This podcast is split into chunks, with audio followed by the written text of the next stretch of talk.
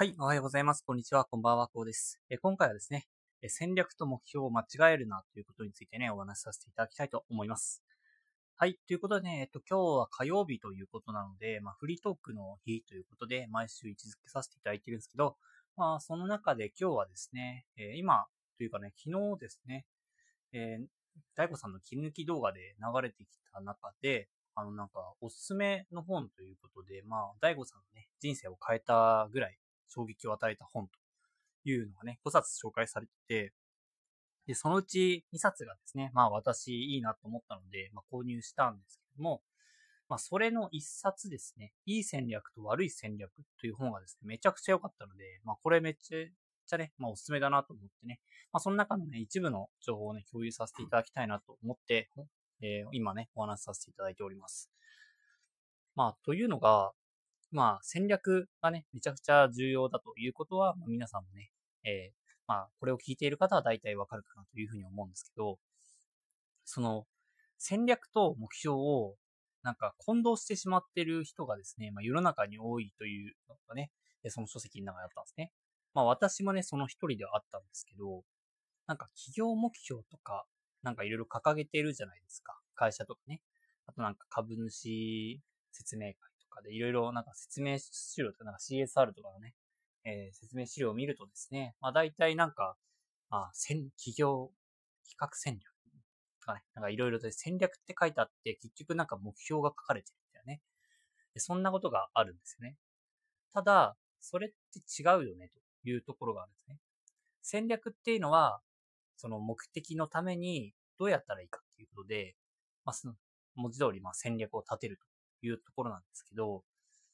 ただ目標っていうのは、まあ、それに、を何が、何かを成し遂げる。なんか目標ですよね。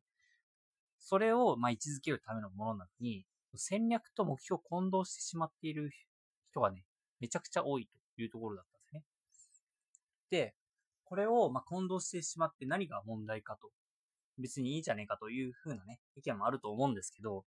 ただこれってめちゃくちゃやばくてですね、まあ、その、なんでしょうね。その中の本であった物語のお話としては、そのまあ、相手のね、弱いところをね、まあ、じ相手の弱いところに自分の強みを当てていくと。そうやって、まあ、勝っていくんだと。まあ、勝つというかね、えーまあ、効率的にやっていくというところだったんですけど、目標を掲げてただけじゃ、その自分の強みとか、相手の弱いところ、まあ、今目標としているところの、まあ、攻める、攻めるべき場所っていうのが全然わからなくなってしまうんですね。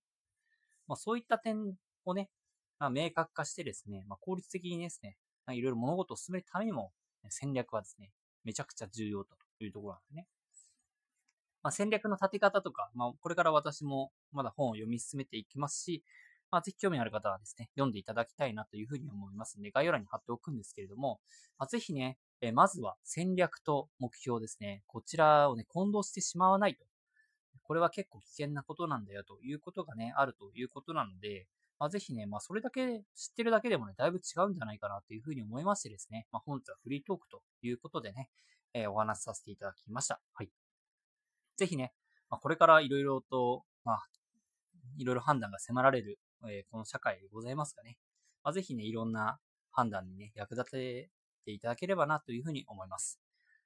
そうやってね、えーやっていけばね、えーかなりね、仕事も楽しくなってくると思いますのでね、まあ、ぜひね、仕事を楽しくするためにも、いろいろと考えて頑張っていきましょう。ということでね、えー本日はこんな感じで終わりにしたいと思います。はい。ということでね、えー今日はこんな感じで終わりにしたいと思います。明日が水曜日ですので、あ、また明日ね、放送させていただきますので、えまた明日は、そうだな、明日は確か趣味だったと思いますね。そうですね。明日は趣味の回なので、まあ、またお楽しみにしていてください。ではまた明日お会いしましょう。それ